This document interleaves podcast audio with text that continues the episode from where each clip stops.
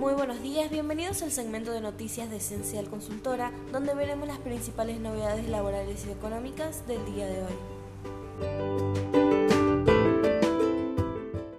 AFIP disparó una polémica.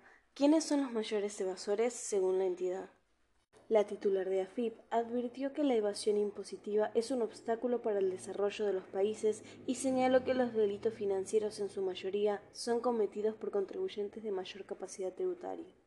La funcionaria enfatizó en que el aumento de la transparencia y el intercambio de la información son herramientas con las que contamos en América Latina para combatir la evasión fiscal que erosiona nuestra base tributaria y drena nuestras riquezas.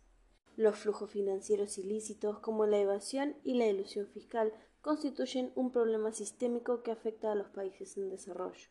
En particular, el foco estuvo puesto en los sectores de mayor capacidad tributaria, que son los que tienen un asesoramiento más sofisticado para evadir y eludir como contribuyentes. En su intervención, destacó que el intercambio de información internacional es una herramienta invaluable para aumentar la equidad en nuestra región. Quienes pueden arbitrar entre jurisdicciones para evadir impuestos u ocultar sus delitos financieros suelen ser quienes tienen mayor capacidad contributiva.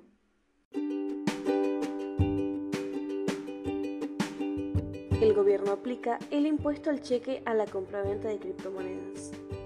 El gobierno estableció este miércoles que las operaciones con criptomonedas sean alcanzadas con el impuesto a los créditos y débitos bancarios, conocidos popularmente como el impuesto al cheque. Las exenciones previstas no resultarán aplicables en aquellos casos en los que los movimientos de fondos estén vinculados a la compra, venta, permuta, intermediación y o cualquier otra operación sobre criptoactivos, criptomonedas, monedas digitales o instrumentos similares en los términos que defina la normativa aplicable.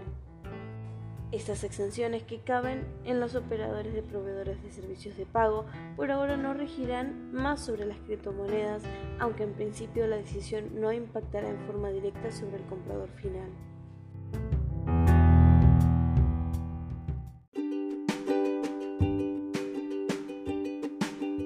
Programa registradas. AFIP ya notificó a más de 5.400 empleadores en condición de acceder al beneficio. El programa transfiere un subsidio entre el 30 y el 50% del salario durante seis meses a trabajadores de casas particulares que sean formalizados por sus empleadores. Las familias que pueden solicitar el beneficio son aquellas que dieron de alta una relación laboral y cumplen con las condiciones previstas en el programa. Desde la puesta en marcha de esta medida en octubre, alrededor de 20.000 trabajadores de casas particulares fueron registrados en AFIP y ya reciben este beneficio más de 3.000 inscriptos.